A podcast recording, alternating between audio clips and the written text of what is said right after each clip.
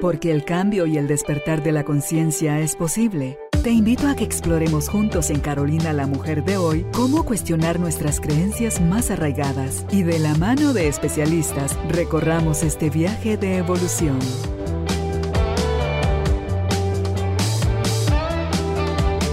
Este episodio llega a ti gracias al apoyo de Cemento Stark.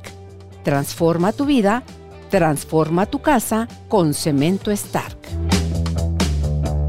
Bienvenidos. Tribu de Almas Conscientes, bienvenidos nuevamente al estudio de Carolina, la mujer de hoy, donde nos complacemos ya con la visita de nuestro amigo y psicólogo Fernando Young, que nos acompaña para hablar sumamente, para hablar de un tema, vamos así, corrigiéndolo, para hablar de un tema sumamente importante. ¿Y saben por qué es importante?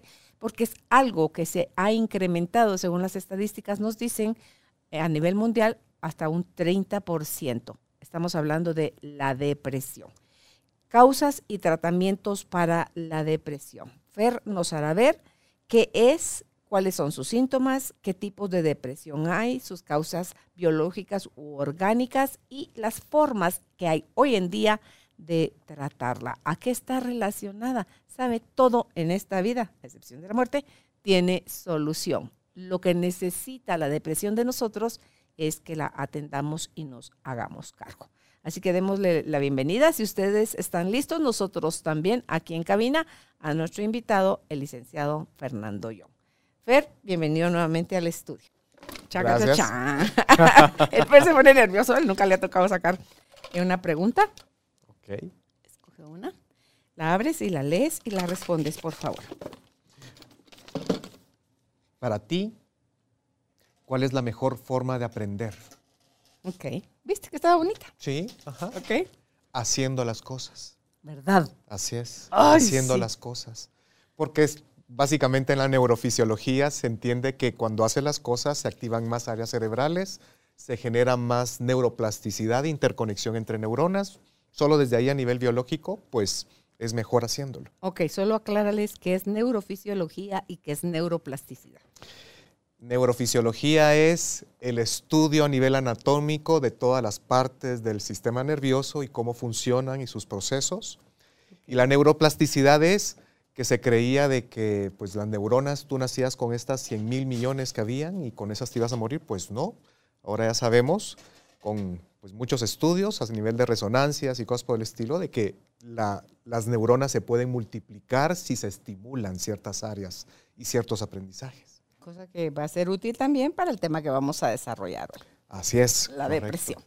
Así que gracias, Fer, por tu respuesta y entrémosle de lleno porque eh, esto es algo que no sé si ahora, a raíz de la pandemia, si post pandemia, el encierro, el aislamiento, el miedo a morir, la pérdida de eh, seres queridos o de tu trabajo, tu cambio, a veces en la situación económica, en fin, muchas, muchos factores en el medio que puedan, dicen, esas son las nuevas pandemias. La nueva pandemia Ujú. ahora es lidiar con todo esto. ¿Qué Así tan es. cierto es? Sí, Carol. Los estudios preliminares que se hacen desde 16 de marzo de 2020 para acá, se calcula de que, por ejemplo, el tema, la prevalencia de la depresión subió hasta un 30% más. Ok. Cuando estamos hablando que en el año 2017 la Organización Mundial de la Salud ya había catalogado a la depresión como la primera enfermedad a nivel mundial incapacitante, más allá que el cáncer, más allá que la diabetes y las enfermedades cardiovasculares. Estamos hablando de aquella enfermedad que te induce a pensar, a sentir, a dormir y a comer diferente.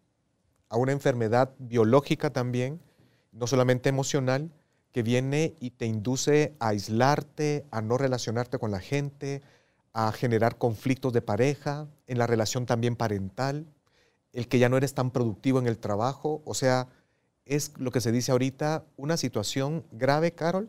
350 millones de personas actualmente están padeciendo. Estamos hablando de una prevalencia al- a, nivel de Latinoamérica posiblemente de un 17 al 20% Latinoamérica. Solamente África está por ma- mayor que nosotros porque uno de los factores de riesgo que se da en la depresión, ya sea biológica, endógena o ya sea exógena o que debido a, a situaciones traumatizantes de vida, Solamente África está por, por demás alto que nosotros. ¿sí? Estamos hablando Latinoamérica 17 o un 20%. Y sí lo afectó la situación de la pandemia. ¿Por qué? Porque incluso la, la Universidad de Berkeley y Universidad de Harvard, las que tienen estudios sobre, sobre psicología positiva, y nos indican que cuál es la mayor situación que genera felicidad y inducción de endorfinas naturales en tu cuerpo, la relación social. Y cuando nos vimos encerrados, sin poder abrazar a la gente que queremos, sin tener el contacto, porque, ay, tenemos Zoom, tenemos videoconferencias, pero no es lo mismo porque es lo que vamos a hablar en, siguientes procesos, en siguientes programas de alguien te pone, Carol, una mano en tu antebrazo, 10 segundos después, tú estás generando endorfinas. Si te la pones suavecito y con cariñito, que si te aprietan y te miran encima, ahí lo que es... Generan cortisol. Claro, te da miedo. Sí. Entonces, estamos hablando de una enfermedad grave.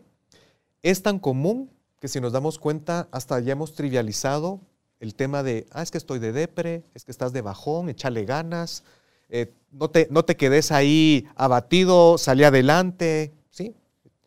Pero no es aquí no es, una enfermedad de echarle ganas, Carol, no es una, una enfermedad de actitud, de voluntad, sino que estamos hablando de cambios a nivel fisiológico, estamos hablando de situaciones que no estamos pudiendo procesar, estamos hablando de algo que realmente nos incapacita trabajar, vivir, relacionarnos y que también genera graves situaciones y las complica a nivel fisiológico como enfermedades. Por ejemplo, si hay depresión, por ejemplo, toda cualquier medicina que tú estés tomando para alguna enfermedad va a tener peor resultado. ¿sí? No, va, no va a ser totalmente eficaz. Por ejemplo, tienes depresión, vas a incluso contribuir a que los síntomas, a que muchos achaques sean más intensos, como por ejemplo el dolor. Sí, se exacerba el dolor cuando estamos deprimidos. Así es. Y hay una situación también, Carol, que hoy vamos a hablar acerca de lo que últimamente se ha descubierto, cuáles son las hipótesis biológicas que tienen que ver con las emociones, por eso también la psicología que es importante, no solamente la medicina y la psiquiatría, sino también hoy quiero hablar, Carol, abrirnos y compartir a la gente de mi transcurso desde ser un psicólogo totalmente tradicional y conservador y hablar acerca de lo que es también la depresión como una enfermedad del alma. Cuando nos vemos, damos casos, Carol, que me refieren psiquiatras que me dicen, mira, aquí hemos trabajado todos los tipos de, antidepresivos, tetracíclicos, de limao, de las monoaminoxidasas, de lo que tú quieras, y nada funciona, y mejoramos de 10 a 7, ok. Y la persona viene y me dice, cuando hacemos su historia clínica, que ya fueron a todos los tipos de psiquiatras, que ya probaron con psicoanálisis, que ya hicieron tres años de, psicoterapia cognitivo-conductual. ¿sí? Y nada. Y nada. De 10, el conflicto baja a 7. Eso es muy poquito. Ahí decimos que tenemos que trabajar otras cosas. O sea, ya sean, son más funcionales, hay menos dolor, no hay llanto continuo, ¿sí? El nivel de aflicción baja, pero un 7 de un nivel de conflicto todavía es muy alto para que tú te puedas sentir feliz, plena y autorrealizada. Claro, aunque viene en tu guía más adelante, Fer, podríamos entrar por ahí las causas biológicas u orgánicas de la depresión. Así es. Carol, una de las situaciones y las hipótesis predominantes en los últimos años, y es porque viene desde el principio, es muy famoso escuchar, es que lo más seguro es que a vos te hace falta serotonina si estás deprimido, ¿sí? Pero no es tan así la situación. Lo que pasa es que se ha vuelto muy famoso, se ha trivializado del que te hace falta serotonina, pero lo que nos dicen los estudios es que en neurofisiología es que, por ejemplo, las personas que han fallecido y que le hacen una biopsia a su cuerpo, a su cerebro, y se dan cuenta, Carol, que no hay tanta diferencia de falta de serotonina con una persona normal y corriente. ¿sí?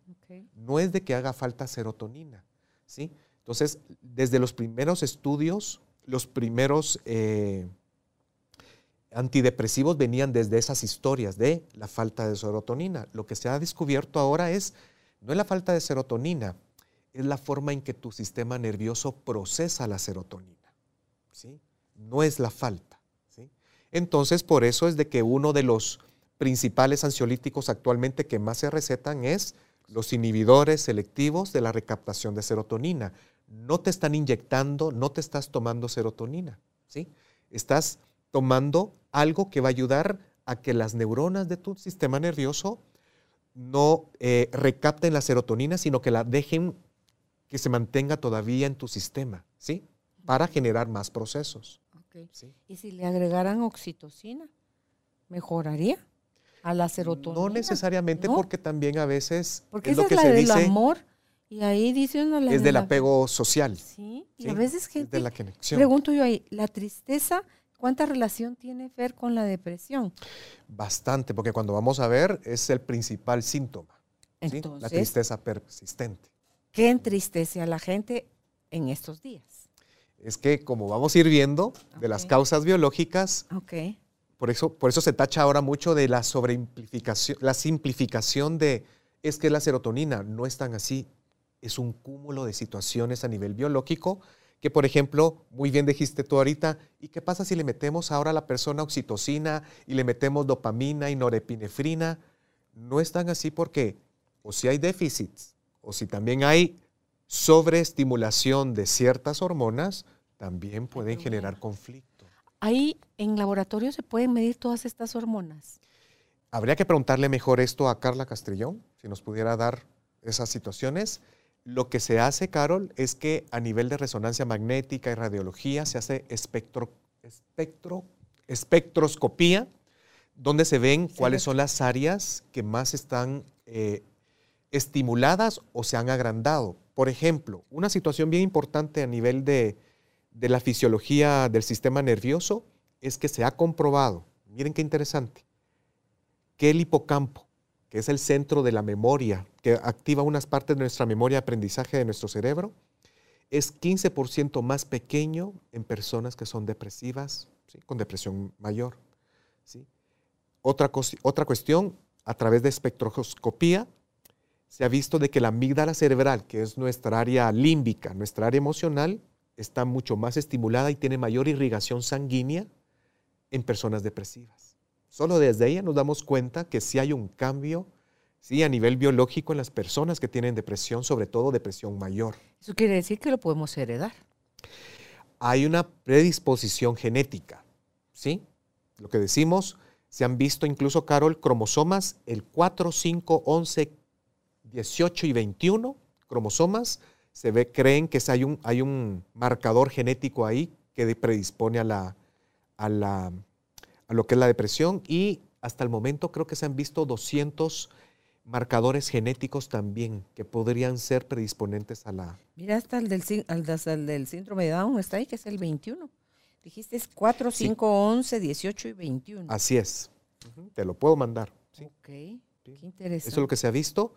Yo soy de la opinión, Carol, que sí, hay un puede haber un desbalance en, los procedimientos, en el procesamiento de neurotransmisión pero yo lo que he visto, ¿por qué? Porque en mi experiencia clínica le hago la pregunta al cuerpo de la persona a través de pruebas musculares y lo que nos dice mucho el cuerpo es procesos inflamatorios. ¿Y qué pasa con un proceso inflamatorio? Yo le digo a las personas, investiguen mucho sobre procesos inflamatorios y depresión. Es lo que tal vez ahorita últimamente ha tomado más auge, se ha investigado más. ¿Y por qué? Porque incluso desde que usted está en estrés, desde que usted viene y le cuesta dormir, ya hay un proceso, ya hay procesos autoinmunes en su cuerpo que generan citocinas, que son proteínas que le dicen a las células qué hacer y qué no. Pero cuando hay un desbalance de citocinas, estas también llegan al cerebro y van generando ralentización neuronal, van generando trastornos en sus procesos y sus funciones sobre todo se ha visto mucho en el mal de Parkinson. Y miren qué pasa con el Parkinson y con el Alzheimer. Memoria y, problemas de motrices, ¿no? Y lo que se da cuenta también los estudios, pueden ver nuestro programa que hicimos sobre dormir bien y bienestar emocional. Cuando usted no duerme bien, que es un que se nota que es un es un es una secuela del tema de ansiedad, que es un no poder conciliar el sueño, es dormir, el estar pendiente ahí se están generando muchas citocinas, se están acumulando en el cerebro, También otro tema fisiológico es que hay menos células gliales en tu corteza prefrontal, que son las que tienen que ver con el sueño y son las que si usted no llega a ciclo 4 o 5 profundo de sueño, usted no va a limpiar todo lo que hubo de la intoxicación de la, ¿cómo se llama esta? La oxidación, que es lo que procesaron tus neuronas, Carol. Entonces es como que tu sistema nervioso no limpió todo ese procesamiento de toxinas, ¿sí? Y entonces empezamos a tener irritabilidad, otro síntoma con, que, es, que, se comparte también con, la depresión, problemas de sueño, y por eso ahorita vamos a empezar a explicarlo mejor con los síntomas que se revelan con el tema de la depresión. Vamos para ahí entonces. Em, te escuchaba y pensé inmediatamente porque el sueño es tan importante como la alimentación. Así es. ¿Verdad? Porque en tu intestino está, si tienes un intestino sano, que lo que hay hoy en día es un intestino permeable, es el que causa todo el deschongue, la serotonina, el 95% se está, haciendo en, el, estómago. En el intestino. Entonces, cuida lo que comes. Y ahí pensé, cuando hablaste de inflamación, pensé en el libro del doctor Perlmutter, la perla, perla madre sería en alemán, perla madre, él es el cerebro de pan. Cerebro de pan. Sí. Entonces, ¿cómo afecta eso en tus procesos, no solo corporales, sino que también emocionales, mentales, todo, todo. Tú te ves al estar inflamado, te vuelves una tierra fértil de cualquier cosa que no es precisamente eh, lo más sano para ti. Desde ya la obesidad genera procesos autoinmunes. Solo desde ahí. Claro, ahí hay acidificación y hay inflamación. Entonces las dos cosas están en tu contra totalmente. Durmiendo mal, comiendo mal, fumando, tomando alcohol, eh, etcétera, manejando mal tu, tu estrés, tus emociones, somos una bomba de tiempo. Y, yo quisiera de una vez decir a la gente que no piense que el estrés es solo esas personas que trabajan hasta las 11 de la noche, no necesariamente eso. Los niños lo viven. Cuando hablamos de estrés, puede ser la ama de casa que no puede dormir. Solo desde ahí se habla de que hay mucho estrés. Sí. Y un tema importante también a nivel de, de fisiología, Carol, las personas deprimidas, todas, tienen altos niveles de cortisol. Eso es importante recalcarlo. ¿sí? Porque, porque es que en nuestro cuerpo, imagínense que ustedes tuvieran a su carro prendido todo el tiempo con una palanca donde lo apachan para que esté todo el día como que estuviera caminando a 80 kilómetros por hora y con el freno de mano. ¿Cómo creen que es el desgaste corporal que está sufriendo su biología? Sí. Desde ahí. Hablemos entonces de los síntomas. ¿Cuáles son? Los síntomas, Carol, de la depresión se pueden diferenciar tanto en la esfera física como en la esfera afectiva. En la esfera emocional podríamos decir que los dos principales eh, indicadores de que hay depresión, hasta en un 80% son dos elementos. ¿sí? Es la tristeza persistente y la anedonia. ¿Qué es eso? La anedonia es la incapacidad de disfrute.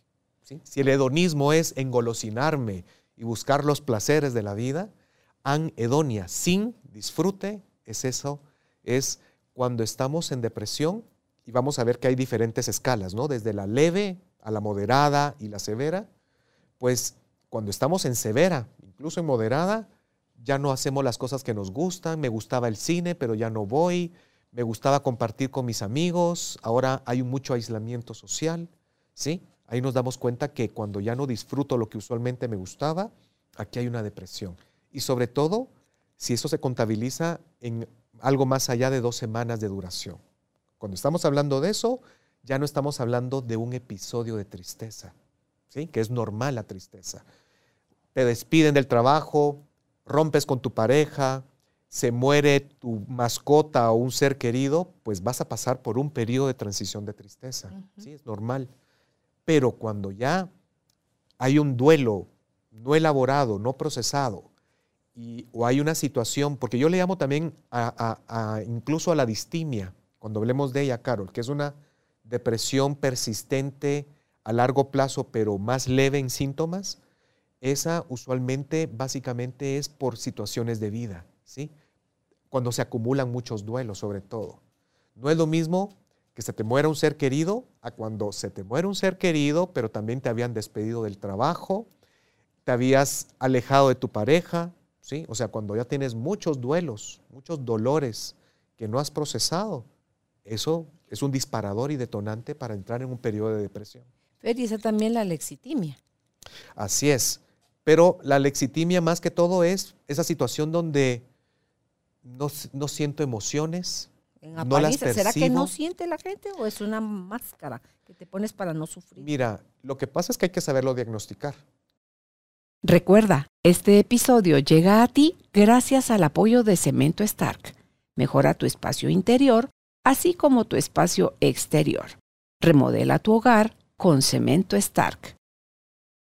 Sí, hay personas que sí hay una lexitimia, o sea, es la incapacidad de reconocer sus propias emociones o de sentirlas.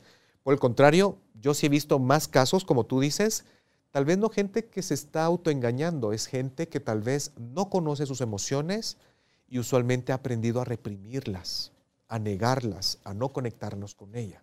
¿sí? Muchas personas pueden pasar así y cuando se contienen mucho, cuando ya pasa mucho tiempo, puede ser que vengan y se empieza a abrir ahí una caja de Pandora a través de ataques de ansiedad.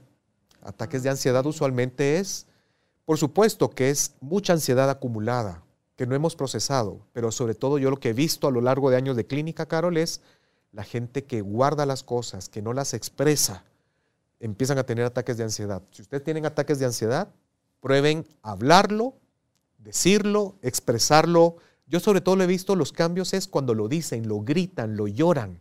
¿sí?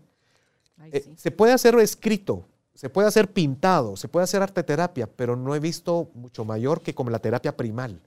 Conectarse profundamente con emociones, quebrar cosas, mm. pegarle un punching bag, mm. quebrar algo, quemarlo, enterrarlo, meterse propiamente en una experiencia así, para mí es lo que más sana.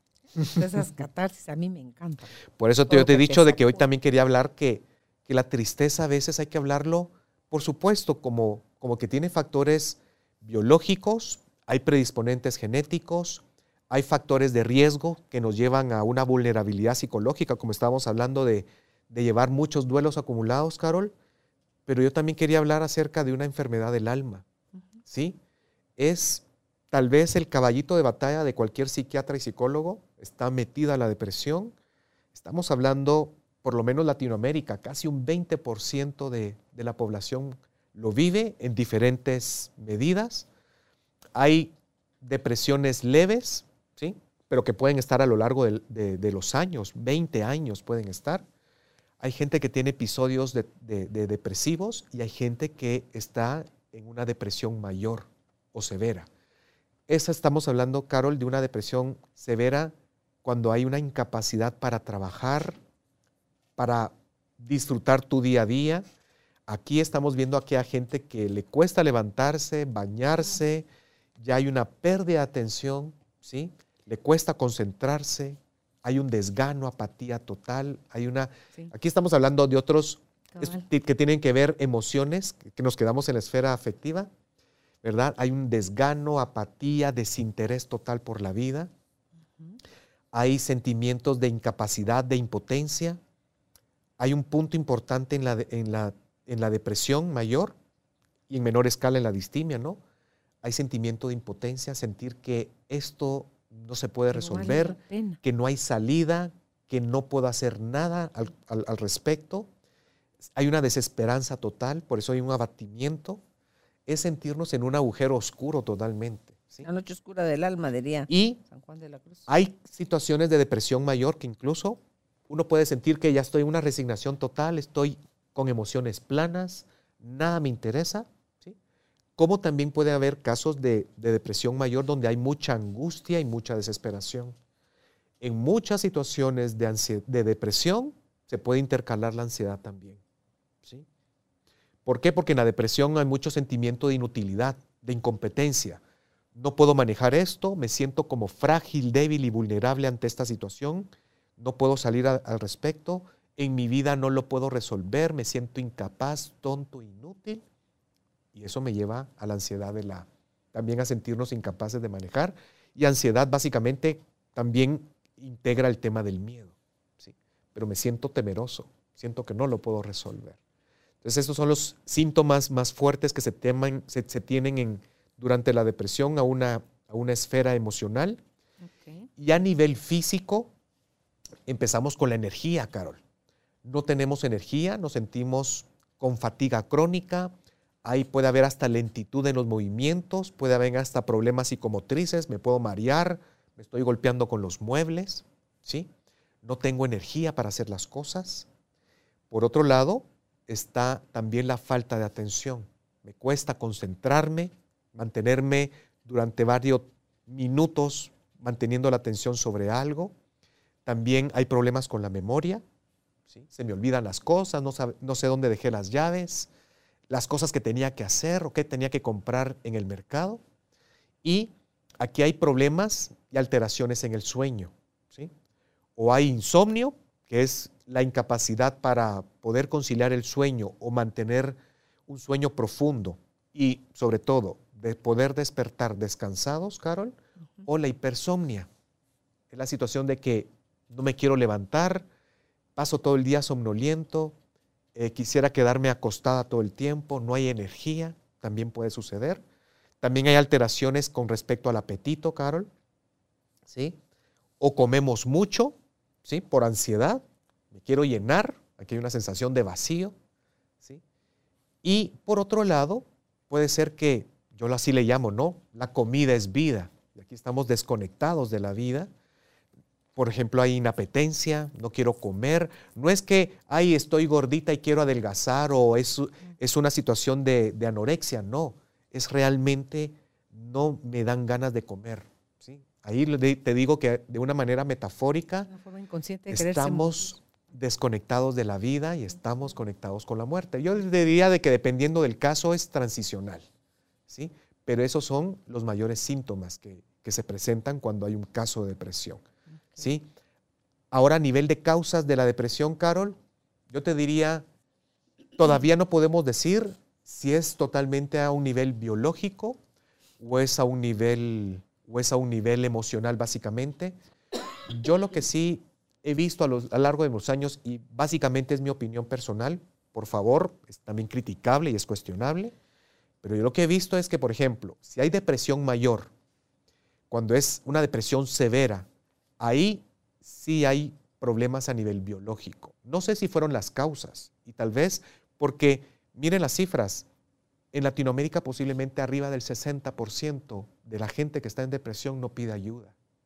Y creen que es que yo soy así, es que me tocaron situaciones difíciles de vida y, y por eso estoy triste pero lastimosamente en Latinoamérica y la gente hispano, hispanohablante, un 60% no pide ayuda. Porque se considera que la gente que pide ayuda es débil.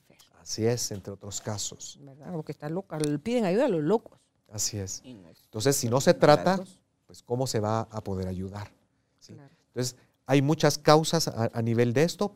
Y yo lo que te diría es, por ejemplo, los niveles altos de depresión, sobre todo, son por distimia, que estamos hablando que es una, una depresión leve y usualmente aquí son por situaciones emocionales. Pero yo lo que he visto, Carol, por ejemplo, si tú no duermes, si tú estás muy estresada por tus hijos, si eres aprensiva, eres sobreprotectora, tienes el nivel de estrés igual que un alto ejecutivo que trabaja hasta las 11 de la noche. Entonces, ¿qué pasa? Tienes altísimo el cortisol, a nivel emocional, por supuesto, también te afecta y tienes generando procesos autoinmunes en tu cuerpo que están generando muchas citocinas. Además de que tú no duermes y tienes mucha estrés oxidativo en tu cerebro, por supuesto, mira, con el tiempo se vuelve un problema también depresivo a nivel biológico. ¿sí?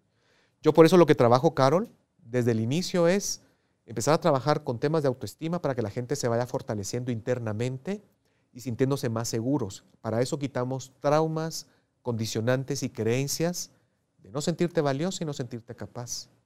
Después trabajamos con miedo a la soledad. ¿Por qué? Porque es algo básico en nosotros. Y si lo trabajamos quitando traumas, creencias y condicionantes, la gente se siente más autónoma, independiente, empoderada y segura. Esas son las tres fases primeras.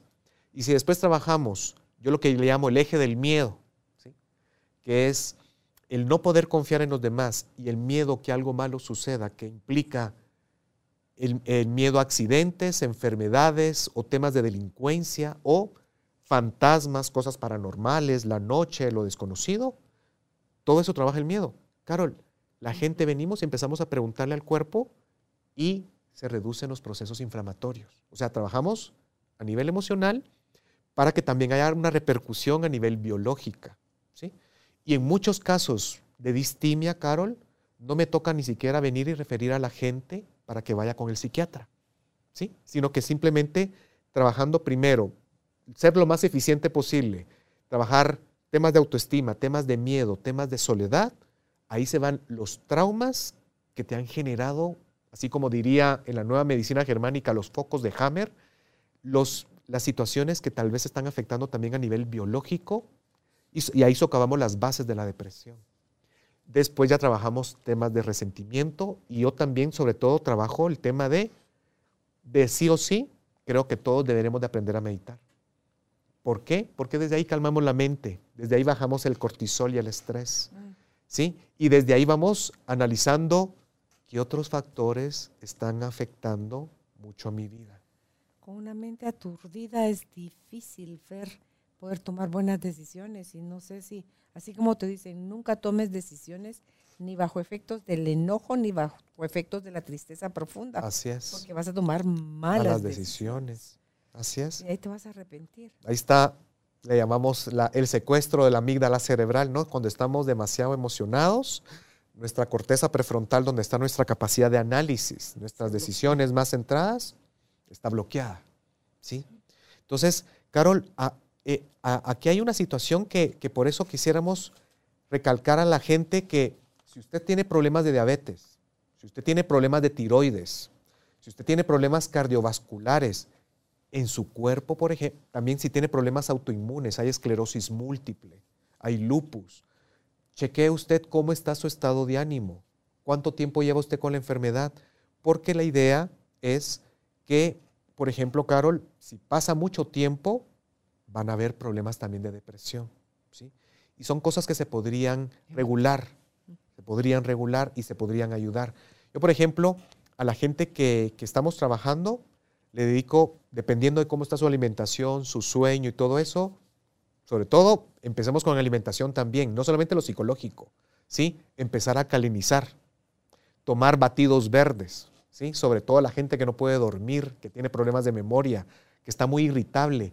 Mucha gente que está deprimida está enojada, pero una máscara de la tristeza, ¿sí? Es el enojo. Es más, sobre todo en hombres y sobre todo en Latinoamérica por el tema de la cultura machista, ¿sí? Que yo no sufro, yo no lloro y los machitos no sacamos lágrimas. Pues el problema es que venimos y podemos canalizar toda esa tristeza, frustración, desesperanza, la podemos sacar a través del enojo. Mucha gente que ustedes ven que se baja en el tráfico a pelearse, a darse manotazos, a sacar un bate, esa gente está deprimida. Errores comunes. Se le da al enojo un sinónimo de fuerza, o de tú conmigo no te metes, yo puedo, tengo, no me voy a dejar. Y a lo otro, a la tristeza se le da sinónimo de, debilidad. Entonces, yo vulnerable, no gracias, me va a pasar de todo, todo el mundo se va a aprovechar de mí. O sea, ni el uno ni el otro son, son verdad, pero si para mí eso es verdad, voy a ir en función de mi vida relacionándome así con los demás o permitiéndoles a los demás ver. Y ahí están las primeras pausas que debes hacer. O sea, ¿de dónde aprendí? ¿Quién me enseñó? ¿Qué he logrado? ¿De verdad quiero esto para mi vida? ¿Cuánto tiempo más estoy dispuesta a? Y te quería preguntar aquí, en, cuando tú estabas hablando de los tratamientos que son multidisciplinarios, pensaba en la hierba de San Juan. A mí, cuando yo paso, o sea, yo tengo tal conexión con mi cuerpo, y esto te estoy hablando de hace mil años, pues. O sea, cuando yo siento que estoy como con un grado de apatía o de desgano que yo conozco cuál es el número, o la sensación en mi cuerpo, yo sí tengo mi St. John's Wort. O sea, yo sí lo tengo y sé cuánto tiempo lo tengo que tomar, cuándo lo tengo que dejar. Mi cuerpo me dice, ya estuvo, ya está. Entonces, y, amén de que hago el viaje al, al interior y, veo qué es lo que está pasando. Los miedos, Fer, cómo nos afectan horriblemente.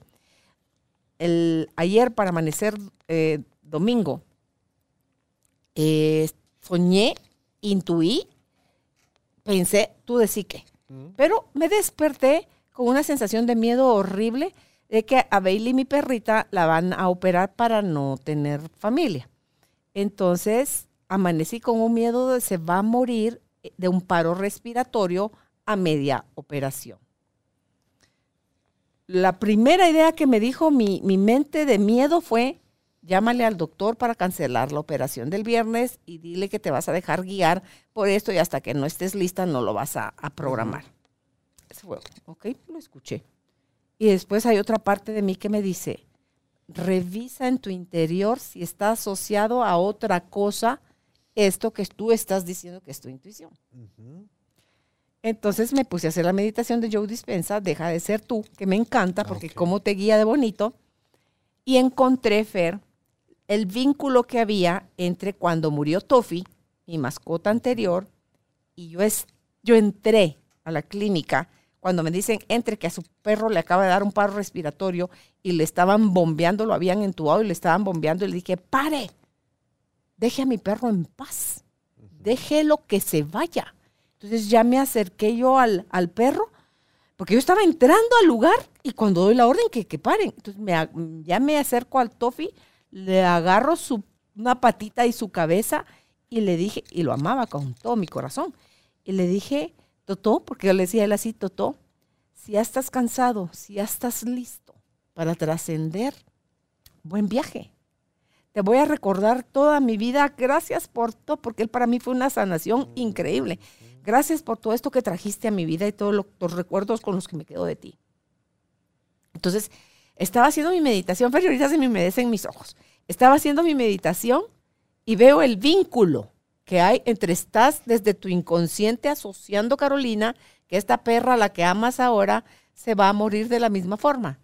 Es eso, Entonces, ¿qué hice, Fer? A mi yo superior interno le dije, Padre, no tengo la menor idea, pero muéstrame si esto es algo de mi imaginación y mi miedo o si es algo anticipatorio que me estás anunciando, porque la muerte de Tofi me la anunciaron también. Entonces me muestra Fer que es algo de mi miedo, mi tristeza, mi todavía un, un saldito de la pérdida del Tofi. Entonces, ahí dejo de llorar y entrego. Entonces le digo, ok, padre, te entrego a Bailey, tú tienes un plan para ella y tú tienes un plan para mí, y si está de ti que sigamos juntas en esta relación, así será. Confío y te la entrego. Entonces, mira, Fer, yo me desperté de mi meditación sintiendo paz. Y eso es lo que no nos detenemos a pensar, Fer. Si esta sensación de miedo a la soledad, miedo a no saber, a no valer, a no poder, nadie me llama, a nadie le intereso, me siento poca cosa, de agoteo me va permeando, me va permeando, me va permeando, sin querer asumir que soy yo la que se está desde el inconsciente tirando todas esas bombas molotov para autodestruirme. Entonces, dice uno, wow, así de simple. Así de simple es poder escuchar las dos voces que están adentro, la del miedo que, te, te, hace sentir horrible y la otra que te dice, revisa, revisa y encuentra dentro de ti, porque ahí están todas las respuestas, Fer mira qué rico. Y lo, lo cuento para que la gente, cualquiera que sea el proceso que esté viviendo, yo no sé de, psicología, he leído, sí, los he entrevistado a ustedes por 26 años.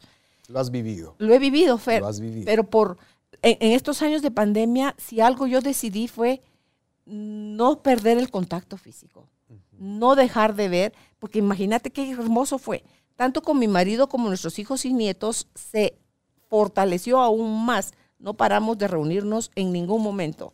Con mis hermanos acá en el condominio, que vivimos todos juntos, también los veía más en esa crisis de pandemia, Fer, porque estaban aislados. Entonces, compartíamos comidas y todo esto, reuniones, y todos sanos, nos reíamos mucho. Entonces, todo eso creo yo que fortalece eh, el que no esté deprimida y si en algún momento yo estuviera deprimida, tené por seguro, tú sos uno de mis terapeutas, que te diría, Fer, mira, me está llevando la tiznada, no sé por dónde entrarle o ya tú me harías las preguntas respectivas, pero no dejo ni al tiempo, ni a la casualidad, ni al, al, otro, ya echarle el muerto a otro, ya no me, ya no me llama la atención, Fer, porque todo se está generando dentro de mí, todo.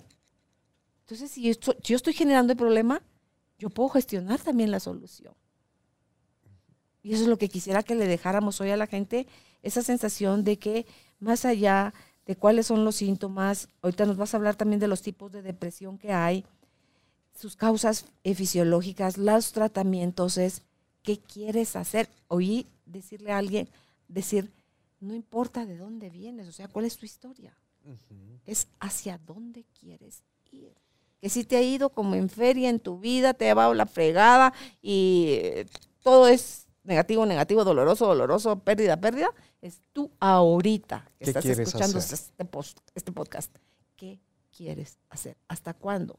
A mí me encanta hacerme esa, esa pregunta a mí. ¿Hasta cuándo, Carolina? Y mucha gente le llamó la atención ver el programa, ver el título, ¿no? Causas y tratamientos para la depresión. Y cada quien tendrá su depresión desde leve a moderada o severa y pues honramos la copa de sufrimiento que le ha tocado en su existencia.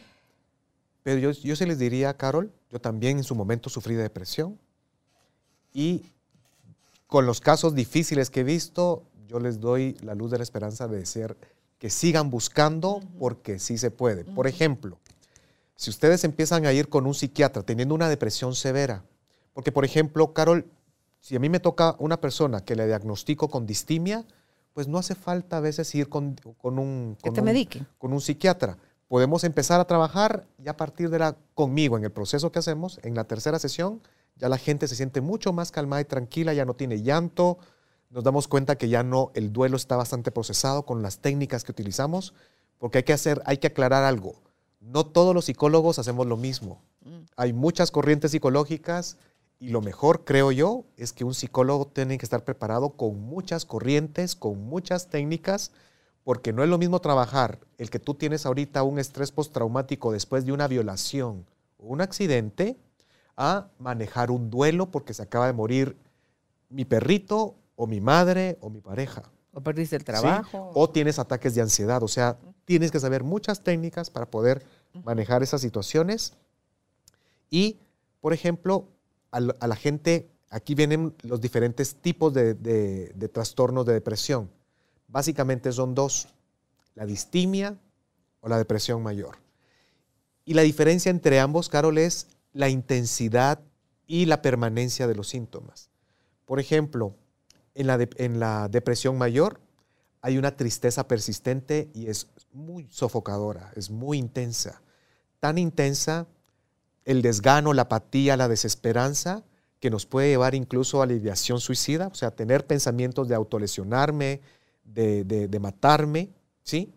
Hay mucha desesperación y angustia, ¿sí? de las peores que se puede vivir, y esa a veces puede ser episodios, o si no se trata, puede contenerse en el tiempo y puede llegar a, también a un suicidio, ¿sí?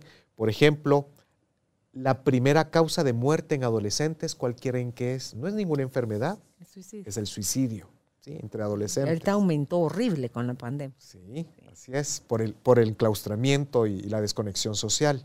¿sí? Y en cambio, en la distimia, como les digo, usualmente no hay necesariamente eh, problemas a nivel fisiológico, sino que es debido a situaciones desagradables de vida, duelos, rupturas, problemas en el trabajo, desempleo, pobreza, el, bullying, Y incluso ahorita que lo estás mencionando, Carol, antes, hace unos 15 años, se hablaba del prejuicio de que la depresión viene sobre todo en la edad adulta, en la madurez ya de, la vejez, ¿no? Porque ah, se, se sienten los viejitos abandonados, rechazados o que perdieron sus habilidades yo les digo, señores, estamos viendo que la depresión viene desde, desde bebés. Estamos viendo a niños preescolares con depresión. Y tal vez los niños, pues no es que están ahí rumiando cosas psicológicas y existenciales, ¿no? Sino que el niño, por su actividad, se, se, manifiesta a través del cuerpo, ¿no? Ese niño que está rompiendo cosas, que está muy hiperactivo, que a veces se puede hablar que es hiperactividad. Pues no, a veces hay niños que están deprimidos desde ahí. Entonces hay que evaluar, sobre todo también la adolescencia. Recordemos la adolescencia, a nosotros los adultos, pues no es una época para nada fácil, ¿no? A veces ni nosotros mismos nos, nos entendíamos ni podíamos contener la abrumación de, emociones que teníamos. La edad adulta, Carol, tiene sus propios desafíos, el comprar casa, el endeudarte, el sí que te divorcias, el tema de la relación, pues no es nada fácil. Cuando ya viene tu parentalidad, el tener hijos, o sea, todas las etapas de vida pueden conllevar muchos factores que te pueden llevar a una depresión. Y por algo, Carol, yo digo, es que se ha trivializado tanto, es porque lo vemos muy común, ya la depresión, ¿sí? Es que estás de depre, ¿sí? Es que estás deprimida, es porque lo vemos muy común.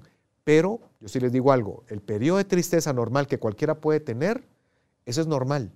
Pero el estar clínicamente deprimido, eso ya no lo es y por eso deberíamos de buscar ayuda. Si ustedes están identificando esto, estos factores tiene mi papá, mi mamá presenta estas, estos síntomas o yo mismo estoy cansada de la universidad, ya no me gusta salir con mis amigos, tengo un trabajo que, que me siento abrumado, ya no estoy durmiendo, cuidado, cuidado, puede ser que ya haya, una, haya un historial de distimia en estos casos. ¿sí? Ahora, ¿qué podemos hacer para todo eso, Carol? Sí, puede ser que yo esté en depresión, Puede ser que ya incluso llevo años en esto. Ahora ya le digo, hay, ahorita le vamos a dar tal vez luces de otras cosas que sí puede hacer. En primer lugar, si usted cree que esto simplemente era una tristeza y que realmente no era tan incapacitante, pues piénselo porque sí puede ser una distimia, donde yo les digo a mis pacientes, es una tristeza que lo mantienen todavía funcional. Tú puedes seguir trabajando, tú puedes llevar un estilo de vida bastante normal, pero es como decimos aquí en Guatemala, ¿cómo estás? Aquí jalando la carreta. Pues ese jalando la carreta significa cansancio, ¿sí? Que no me lo estoy disfrutando del todo. Y también eso es un tipo de depresión. ¿sí? Dice que sería más chilero si preguntáramos cómo te sientes, más que cómo estás. Porque ahí sí, no vas a decir aquí jalando la carreta. ¿Cómo te sientes? Pues jalando la carreta. te acuestas, así como que sí. Incluso yo, yo le saco esa, esa, esa analogía a mis pacientes, Carol, que se imaginen que la vida es como subir montañas, aquí en nuestro país sería como subir volcanes. ¿Y qué pasa si tú disfrutas el subir volcanes y te lo gozas y estás como muy a la expectativa de este fin de semana salir? Pero ¿cómo sería vivir o subir volcanes sintiendo que tu mochila te pesa demasiado? Horrible. ¿Cómo sería sentir que llevas tu mochila unas 90 o 100 libras de piedras, que sentís que pues esto ya no me gusta, es muy dificultoso, no lo disfruto, para mí es, un, es una tortura incluso esto, pues algo así es la depresión. ¿Qué pasaría si quitáramos esas 90 libras de, de piedras, no? Es un lastre que te está pesando demasiado. Y voy con lo siguiente, si usted tiene depresión, pues primero, en una depresión mayor sí hay que buscar ayuda médica. Yo, por ejemplo, Carol, cuando empiezo a recibir gente que veo que tiene una depresión mayor, le digo, lo refiero con el doctor Byron Recinos y como ya está muy lleno, pues vemos a quién más lo podemos mandar. Pero primero, incluso hay gente que yo no puedo recibir de primas a primeras. ¿Por qué? Porque su estado actual ni siquiera le permite procesar información de la terapia. No me va a entender. Va a estar tan obcecado en sentimientos de muerte, de desesperación y de angustia que no le va a funcionar nada. Entonces empezamos con antidepresivos que se los receta el, el, psiquiatra, o, el neurólogo. o el neurólogo y esperamos tres semanas por lo menos a que hagan efecto. Sí. Y ahí ya puedes empezar a desinstalar, ¿verdad? Y a bajarle todavía más fuerza a todo ese caos que traen. Y entonces la gente ya con toda esa mochila puesta en el suelo, están más receptivos y más abiertos a ver que si es algo en ellos, lo que también está que pueden hacer. Fíjate que me llama aquí la atención de tu hoja, Fer, cuando tú dices aquí estimulación magnética transcraneal. Yo dije, chamble. Qué bonito. Esa es una nueva tecnología de, Star Trek. Sí. Ah, Star Trek. Algo por el estilo suena, ¿no? No, o sea, por ejemplo, a mí me tocó investigar mucho el caso de, situaciones de de casos de depresión, incluso trabajándole todas las técnicas con las que hemos trabajado contigo. Ajá. Para desinstalar. Gente que ha trabajado antidepresivos y cosas por el estilo, pues me ha tocado trabajar, eh, investigar sobre eso, donde he visto de que lo he investigado. O sea, un par de pacientes se, han, se lo han hecho. Hay dos lugares aquí en Guatemala que lo hacen.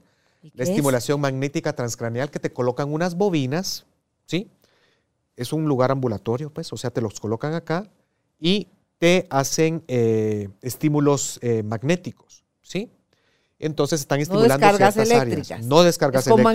magneto, con Son imanes. man- Son imanes. Ok. ¿sí? Entonces, ¿Funcionaría el biomagnetismo? Fer?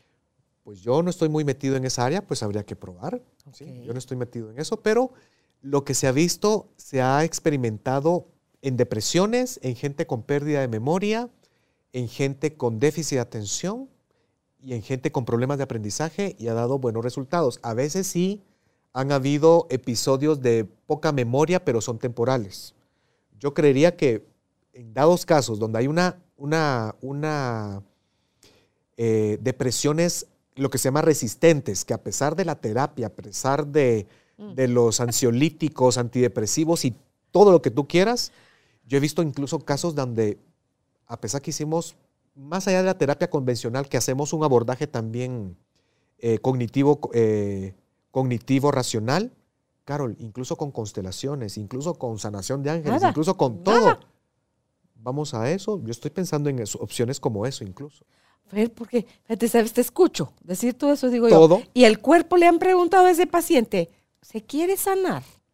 Y la Sí, respuesta es- Sí. Del diente para afuera. No porque preguntamos hay Ok, pero ¿y qué? Por, ah, ok, sí, porque del diente para adentro pueden decir, para afuera sí, pero para adentro es no. Sí, ahorita estábamos hablando de los inversos a, la- a nuestra audiencia. Ajá, ¿qué son? Una- unos inversos, por ejemplo, yo algo bueno que aprendí con la kinesiología es que uno puede preguntarle al cuerpo lo que uno pueda y quiera y el cuerpo nunca va a mentir. Es ciertísimo. Entonces hay algo que se llama inversos, que se trabajan en, las, en, en todas las técnicas de sanación a nivel corporales. Porque le podemos preguntar al cuerpo, porque uno puede decir, mire, yo vengo a la terapia, quiero sanarme de esta depresión, tengo cinco años en depresión y me siento muy mal, pero usualmente antes de empezar a desinstalar traumas y creencias negativas, le hacemos la prueba muscular para preguntarle, ¿hay inversos en mí que no me permiten sanar? Ujú. Y hay gente, un 10% que salen inversos. Solo poquito, ¿Sí? ¿Cómo? es poquito. ¿Cómo Solo es? un 10% de gente que tenga Sí. inversos es poquito. Pero el problema es que si no preguntamos eso, estaríamos trabajando con esas personas Como el hámster dando y vueltas nada, en el mismo nada estaría funcionando. ¿Por qué? Porque es como que esa persona quisiera bañarse, pero nos tiene con la puerta encerrado si no le podemos echar el jabón y el agua. ¿sí? ¿Por qué? Porque hay creencias como... Son creencias muy arraigadas debido a traumas donde, eh, y sentimientos de minusvalía, donde hay creencias como nada va a funcionar en mí, eh, por más que yo haga, esto no va a funcionar, esto no lo puedo resolver completa y totalmente. ¿sí? Son traumas, eh, creencias muy arraigadas de que estoy yo mismo encerrado a que nada me va a ayudar a solventar esta situación. ¿sí? Sí. Pero hay protocolo a un nivel energético que se quita todo eso y ya dejamos un campo abierto a una sanación. Carol, cuando yo hablaba de la, terapia de, de un trauma, de un dolor, de una enfermedad del alma como es la depresión, como te digo, pues sí, los ansiolíticos, los antidepresivos y muchos fármacos funcionan, pero la terapia cognitiva conductual funciona también. Pero yo te diría, prueben ustedes, mucha gente que ha ido a terapia, de la convencional y normal y que donde hablamos y se hace un reencuadre y una reconstrucción cognitiva, Carol, la depresión, la ansiedad, el miedo, de 10, a ver, estuve mejor, estoy más tranquila, pongámoselo muy optimistamente, el conflicto bajó a 5 o 6. Nítido. Ahí Sí. ya puede razonar la persona. Sí, pero no es del todo. No, no se curó del todo. lo que vemos y con yo y otros, otros, otros terapeutas que hemos trabajado esto a nivel de otro nivel, yo, Carol, empecé a investigar, antes era psicólogo tradicional y convencional, ortodoxo, y el ver en mí mismo temas de depresión y ansiedad y en mis pacientes y ver que, ¿por qué no podemos avanzar aún más a, a esto? Mm. empecé a ver que pueden haber otras causas. Pueden haber otros niños, anillos de influencia que si uno lo resuelve, la depresión sí de 10 puede bajar a cero. ¿Y qué has encontrado entre esas causas y anillos? Y lo que vemos es, Carol, que más allá de simplemente trabajar una reconstrucción cognitiva y solamente trabajar pensamientos, yo también lo trabajo. Es una fase de la sanación integral y completa, es trabajar con técnicas que realmente quiten el trauma a nivel del sistema nervioso. ¿sí? Son técnicas espirituales y energéticas. Yo primero trabajaba con Seymour Matrix, mm. después trabajé con MDR, ¿sí?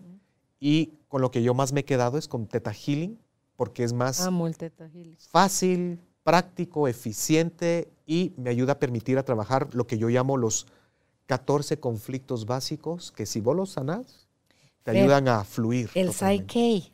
Uh, ¿Sí? buenísimo. Me imagino que son muy similares. también, sí. Cuando igual que trabajas Access. Sí. cosas Fíjate que la de Access, esa técnica, no, a mí personalmente no me conquistó.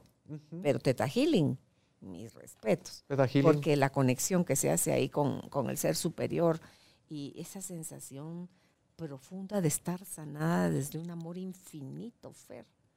Para mí esa frase de Padre, muéstrame. Por eso que te digo, mi proceso que hice ahorita ayer en la mañana, en mi, en mi meditación, es, Padre, muéstrame si esto viene de mi miedo o si es premonitorio. O sea, si tú, como con el otro perro, me estás manifestando también esto, entonces, pero no, venía de mi miedo, es lo que estoy confiando, y, y recuperé mi paz. Y entonces, cuando hablamos de, esas situaciones, Caro, como ejemplo el Teta Healing, me enfoco en trabajar, en quitar en el sistema nervioso los traumas de todos tus abandonos, no solamente desde niña, sino abandonos de parejas, abandonos de tus hijos que se van, abandonos de empleados que eran muy queridos. También sanamos también ahí todos los rechazos, humillaciones, traiciones, todo eso nos duele.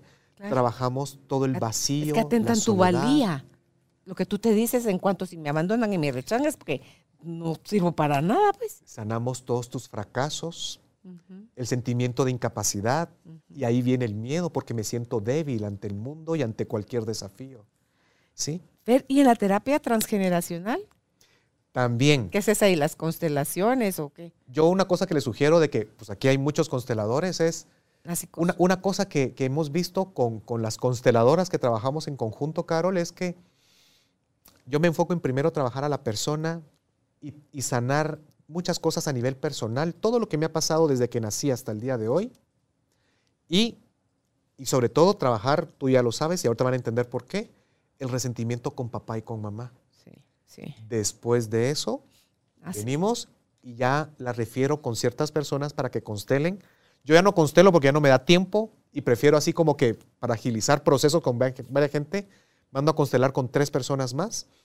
Y, por ejemplo, ¿por qué? Porque cuando ya los dejamos preparados desde la terapia, muchos aspectos, cuando van a constelar, por ejemplo, la depresión, no solamente constelan ellos mismos su depresión, sino que vemos que sana la depresión de la abuelita o se va muchísimos ancestros más allá atrás. Y ahí podemos sanar incluso en una esfera de influencia mayor, porque no solamente es esa persona, sino que podemos sanar mucho su árbol genealógico, y vemos, y hay gente que me ha contado casos que, mire, yo me ayudó mucho ver lo de la sanación de mi árbol genealógico, sanar que esta depresión venía desde mis ancestros, desde mis bisabuelos, y, hay gente que me ha contado, he visto que mis sobrinos están también mejor de su depresión. Mira eso.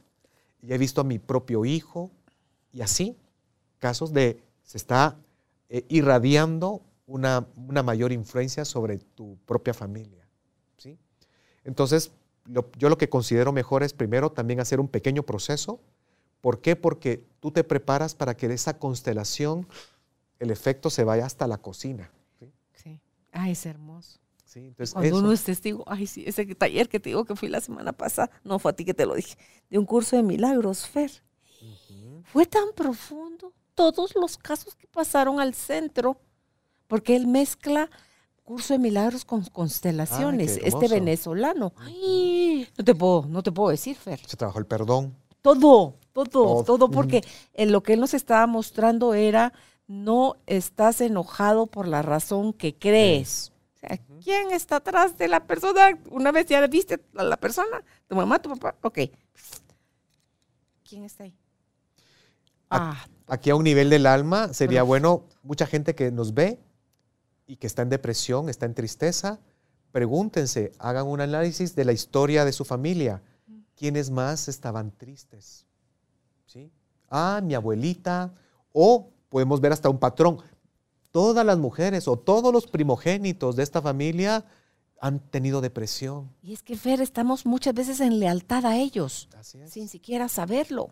Yo como tu mamá, yo al igual que tu papá, o como la abuela, o con quien sea que estemos identificados, o como diría Salomón Selam en la psicosomática clínica, o sea, ¿qué es? Em, ¿Qué tengo yo de ese otro ancestro que lo estoy yo replicando? Sí, replicando. Soy llanta de repuesto de alguien. Una, una, una clave que nos puede ayudar, Carol, es analizar nombres, fechas de nacimiento o incluso edades. Por ejemplo, a mí se me ha tocado ver los, los eh, conflictos de aniversario, ¿no? Donde vemos que, ah, esta persona se suicidó a los 56 años, el, el, abuelito también, ah, y esta persona en depresión grave tiene 53 y ha tenido ideación suicida. Yo le digo, hay que trabajar directo y prontamente ahí. El síndrome de aniversario, Fer, cómo estás cada cierto ciclo repitiendo tú algo te pasa a ti, pero estás en conexión con otro ancestro tuyo. Así es, ¿verdad? O sea, incluso, por ejemplo, síndrome de aniversario no necesariamente es a la misma. Yo trabajé, por ejemplo, con una persona en adicciones que el abuelo se mató a los 36 años y él a los 36 también tuvo un accidente sumamente grave y también adicto, al igual que el abuelo. Y se llamaban igual. Ah, ¿sí? Sí, Pero esa persona, por supuesto, se trabajó en él, la adicción, también con psiquiatra y también hizo varias constelaciones y ahora está fuera de, consumo, ah, está una vida funcional y ya, y ya, entregó esa lealtad de ese abuelo. ¿sí? O sea, por eso las constelaciones funcionan, Carol, y a veces en, yo si ustedes están viviendo una depresión grave, pues busquen a todos los consteladores que vienen aquí al staff de, Carolina y vayan a constelar. Yo les aseguro casi que al 100% de que ustedes les va a venir cuando vayan a constelar o lo hacen en grupo, porque ya hay gente que está haciendo grupos de constelaciones, o en privado con muñequitos, van a observar que ustedes van a estar viendo a un muerto usualmente, o hacia el suelo, ¿sí? que se llama la vista a la tumba, ¿no? de que estamos conectados con la muerte. Por eso te digo yo que la depresión básicamente para mí a un nivel energético y espiritual, estamos desconectados con la vida. Y eso es lo que tenemos que ver. Ver si estamos en lealtad con un muerto, ¿sí?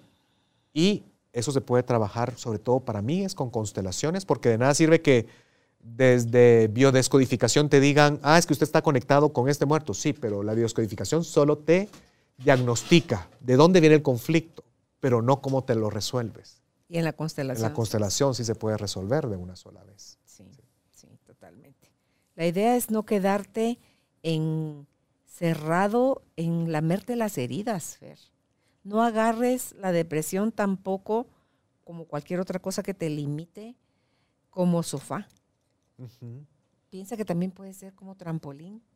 Puede ser un ya basta, un hasta aquí no puedo, un reconocer que solo no puedes salir de ahí, que necesitas buscar ayuda y que eh, si has vivido la cantidad de años que sea que tengas de edad, sintiéndote en el estado en el que estás, te des la oportunidad de pensar que hay otras formas de vivir, de pensar, de ser y de estar.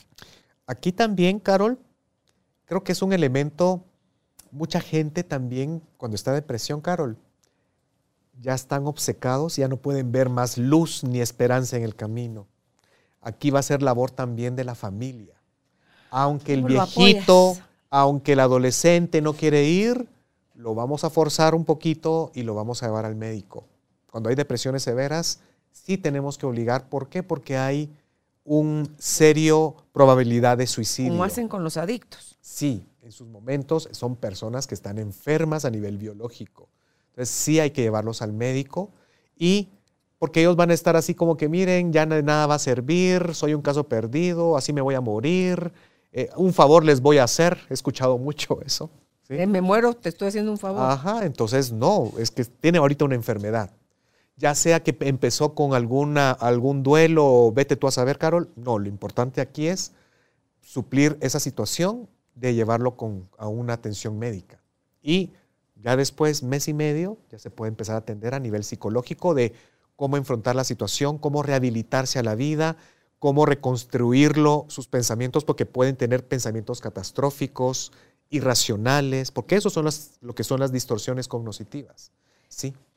Y ya por último, Fer, no quiere decir que yo ya me diagnosticaron, ya me trataron, ya salí de la depresión, que nunca más la vuelva a padecer. No necesariamente, cuidado. Por ejemplo, en depresiones donde solo se ha trabajado con eh, antidepresivos y fármacos, es muy alta la probabilidad que pueda ser recurrente otro episodio depresivo. Ese desbalance químico. Sí, ajá. O no necesariamente desbalance químico, ¿verdad? Fuera tu estado de humor. Claro, es que yo sí pienso que cualquier cosa que vas al psiquiatra, Fer, el psiquiatra, aunque estudió el comportamiento humano también, creo que debe de trabajar de la mano con un psicólogo. Sí. Sí o sí. O sea, si tú estás yendo por adicción o por depresión o por lo que sea al psiquiatra, trabaja por favor tu caso también con tu psicólogo. O, un psiquiatra que también maneje por lo menos varios abordajes terapéuticos. No solamente, señora, aquí está su receta, tomes esto. Yo también les diría algo, Carol, cuidado con, con simplemente atender, ajá, si él se psiquiatra ni siquiera me dice que yo debo de buscar atención psicológica, yo dudaría mucho de, la, la, forma en que está funcionando. ¿Por qué? Porque también, Carol, yo he escuchado unas barbaridades donde gente conmigo llega y me dice que lleva 10, 15 años tomando antidepresivos con el mismo médico. deberían de ser lo más de seis meses, creo, por ahí. Incluso igual, mire, es que yo llevo 10 años tomando somníferos para dormir. No, no, no. Y de verdad, ¿por qué creen que me agarro la cara, señores? Porque para dormir, escuchen el programa que, hicimos contigo sobre dormir bien y bienestar emocional si ustedes no pueden dormir, está bien que le den sus benzodiazepinas máximo tres semanas. Pero lo ideal es busque usted ayuda porque si usted tiene problemas para conciliar el sueño, básicamente es piensa demasiado y usted no ha aprendido a controlar su mente. Por eso es importante el mindfulness. Y si usted es de las personas que se despierta cansada o se despierta muchas veces a lo largo del sueño, es que usted tiene miedo de que algo malo suceda.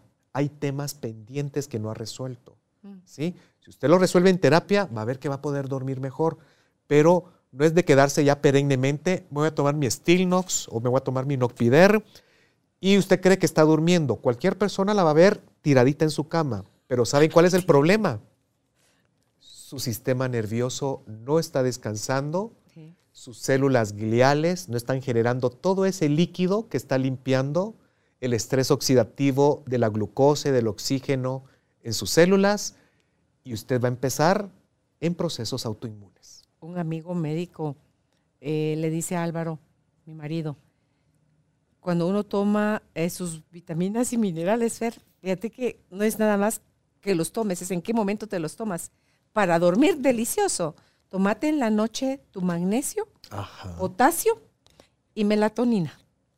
Yo tomo melatonina de 2 miligramos. Ah, va. No me des de 5 porque tengo unas pesadillas espantosas. Entonces, de 2, exquisito.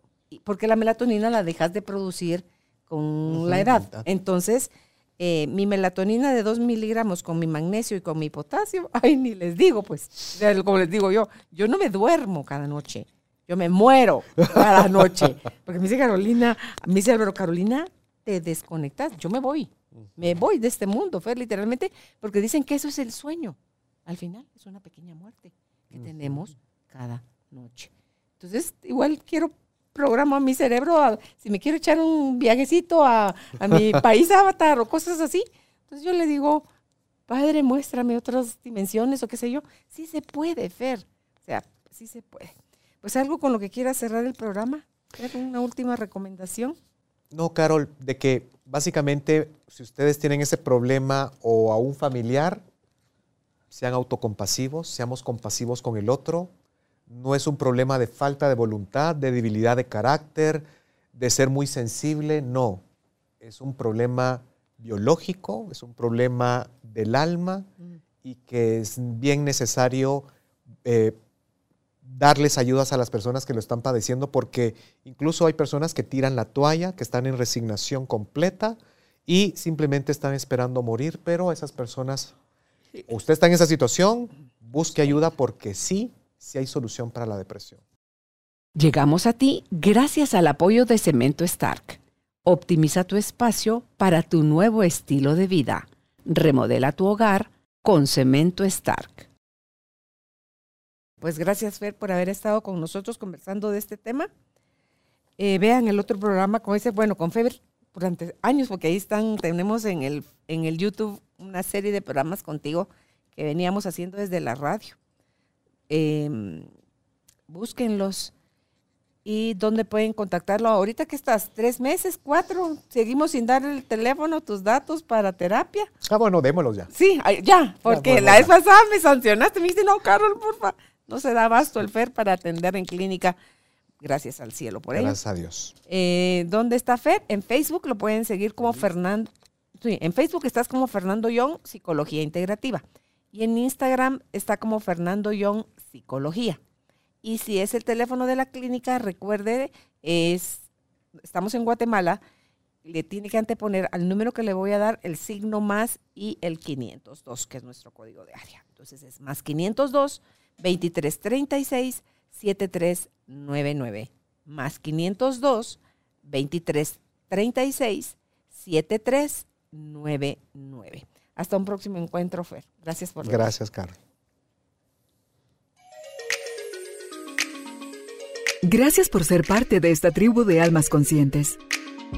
Recuerda visitar nuestra página web carolinalamujerdehoy.com.gt para más información de estos temas y de nuestros invitados. Tenemos más programas, blog, libros, talleres, tienda en línea y material exclusivo para quienes se suscriban. Encuéntranos en redes sociales como Carolina la Mujer de Hoy.